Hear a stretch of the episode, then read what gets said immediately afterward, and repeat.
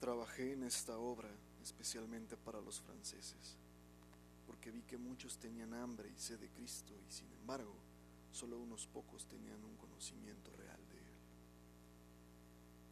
Con su hermano, su hermana y dos amigos, Juan Calvino huyó de la Francia católica y se dirigió a la ciudad libre de Estrasburgo.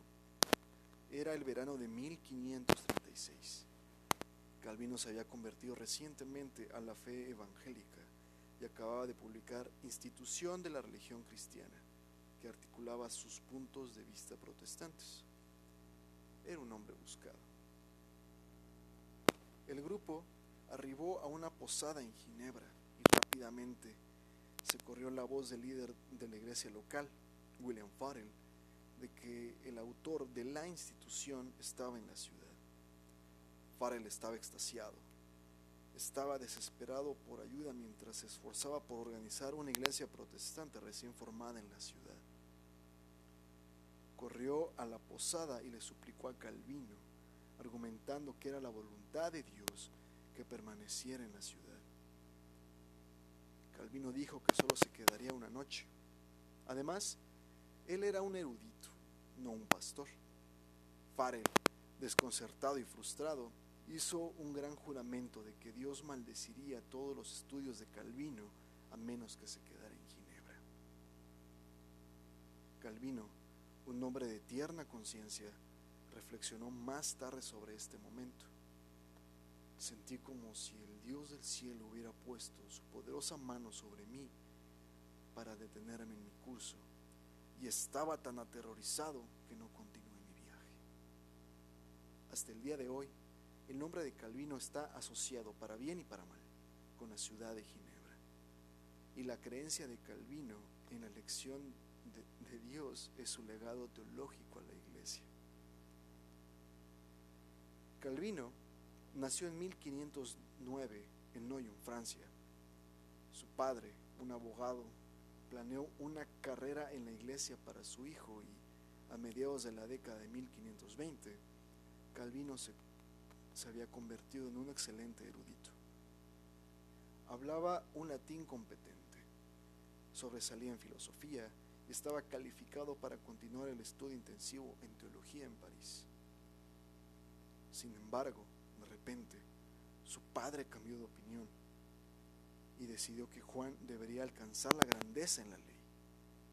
Juan accedió y los siguientes cinco o seis años los pasó en la Universidad de Orleans logrando distinción en un tema que no amaba.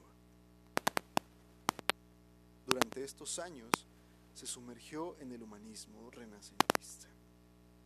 Aprendió griego, leyó ampliamente los clásicos y añadió a su conocimiento de Aristóteles los escritos de Platón. Desarrolló un gusto por la escritura, de modo que a los 22 años había publicado un comentario sobre De Clemencia de Séneca. Luego, la noticia de las enseñanzas de Lutero llegó a Francia y su vida dio un vuelco abrupto.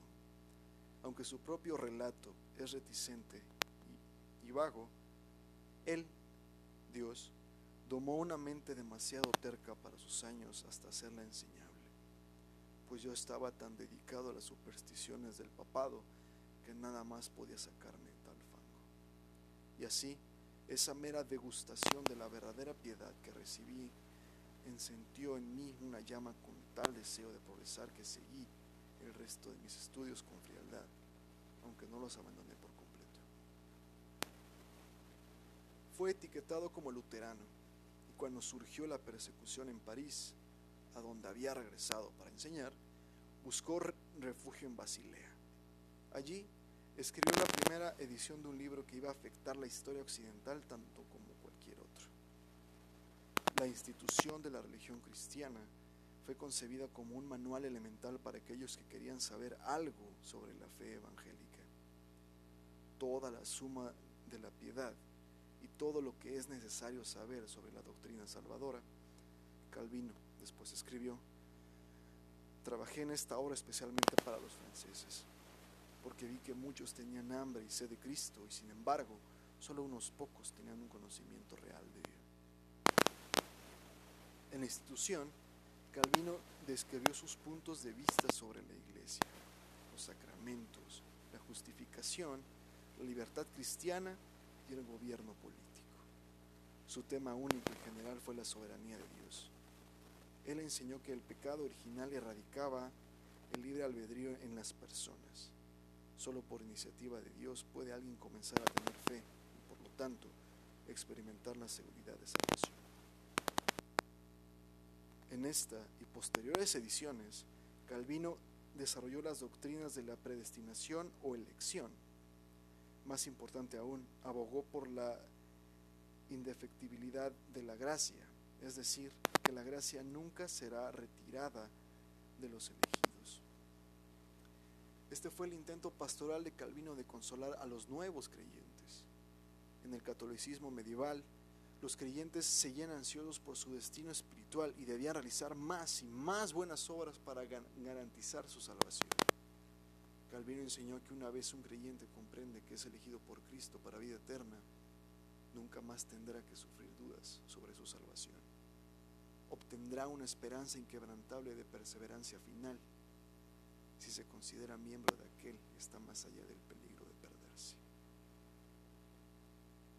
Después de huir de Francia para escapar de la persecución, Calvino se instaló en Ginebra a pedido de Farel.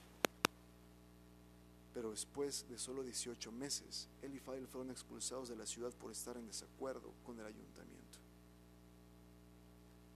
Calvino se dirigió nuevamente a Estrasburgo, donde fue pastor durante tres años y se casó con Idelette de Bourg, la viuda de un anabautista quien ya tenía dos hijos.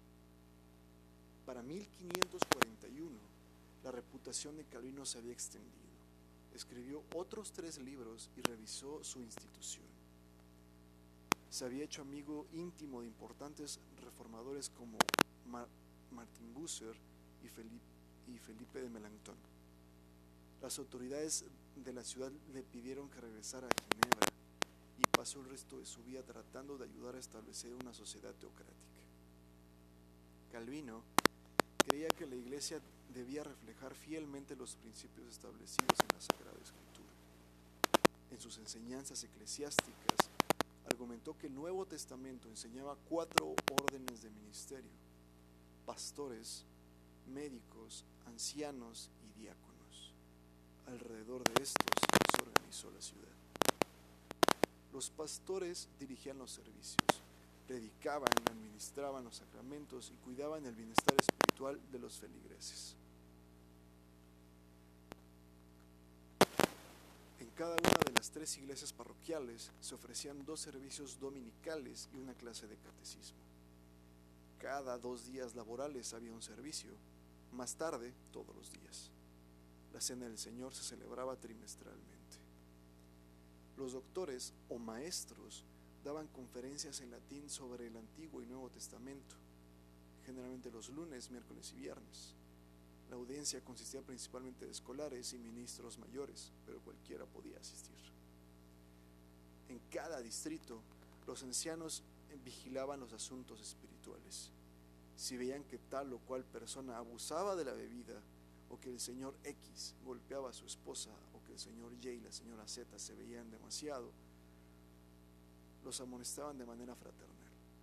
Si el comportamiento no cesaba, convocaría al delincuente. La excomunión era el último recurso y seguiría vigente hasta que el delincuente se arrepintiera. Finalmente, el bienestar social estaba a cargo de los diáconos eran el Consejo de Administración del hospital, los ejecutivos de la Seguridad Social y los supervisores de las casas de limosnas. Los diáconos eran tan efectivos que Ginebra no tenía mendigos. El sistema funcionó tan bien durante tantos años que cuando Juan Knox visitó Ginebra en 1554, le escribió a un amigo que la ciudad es la escuela de Cristo más perfecta que haya existido en la tierra desde los días de los apóstoles. Calvino, por su parte, predicaba dos veces todos los domingos y todos los días de semanas alternas. Cuando no predicaba, daba conferencias como profesor de Antiguo Testamento tres veces por semana. Ocupaba su lugar regularmente en el consistorio, que se reunía todos los jueves. Y estaba en comités o se le pedía consejo incesantemente sobre asuntos relacionados con los diáconos. De ninguna manera fue el gobernante o dictador de Ginebra. Era nombrado por el consejo de la ciudad y ellos le pagaban. En cualquier momento podría haber sido despedido por ellos, como lo fue en 1538. Fue extranjero en Ginebra, ni siquiera ciudadano naturalizado, hasta cerca del final de su vida. La suya era una autoridad moral, derivada de su creencia de que al proclamar el mensaje de la Biblia era el embajador de Dios, con la autoridad divina detrás de él. Como tal, estuvo involucrado en muchas cosas que sucedieron en Ginebra, desde la constitución de la ciudad hasta desagües y aparatos de calefacción. Su papel en la infame ejecución de Miguel Servet en 1553 entonces no, no fue oficial. Servet huyó a Ginebra para escapar de las autoridades católicas. Había negado la Trinidad, una blasfemia que merecía la muerte en el siglo XVI en toda Europa. Las autoridades de Ginebra no tenían más paciencia con la herejía que los católicos, y con la plena aprobación de Calvino pusieron a Servet en la hoguera. Calvino se condujo más allá de los límites de su cuerpo. Cuando no podía caminar los 200 metros hasta la iglesia, lo llevaban en una silla a predicar. Cuando el médico le prohibió salir en el aire invernal a la sala de conferencias, colocó a la audiencia en su habitación y dio conferencias allí. A quienes lo instaron a descansar, les preguntó, ¿qué? ¿Quieres que el Señor me encuentre inactivo cuando venga? Sus aflicciones se intensificaron por la oposición que a veces enfrentaba. La gente trató de ahogar su voz tosiendo fuertemente mientras él predicaba. Otros dispararon armas afuera de la iglesia. Los hombres echaban sus perros sobre él. Incluso hubo amenazas anónimas contra su vida. La paciencia de Calvino se desvaneció gradualmente. Incluso cuando era paciente, a veces era demasiado antipático. Mostró poca comprensión, poca amabilidad y ciertamente poco humor. Calvino finalmente se agotó en 1564, pero su influencia no. Fuera, fuera de la iglesia, a sus ideas se les ha culpado o atribuido, según el punto de vista, el surgimiento del capitalismo, el individualismo y la democracia. En la iglesia ha tenido una gran influencia en figuras destacadas como el evangelista George Whitefield y el teólogo Karl Barth, así como en movimientos completos como el puritanismo. Día a día, las iglesias con los nombres presbiteriana o reformada e incluso algunos grupos bautistas llevan su legado a las parroquias locales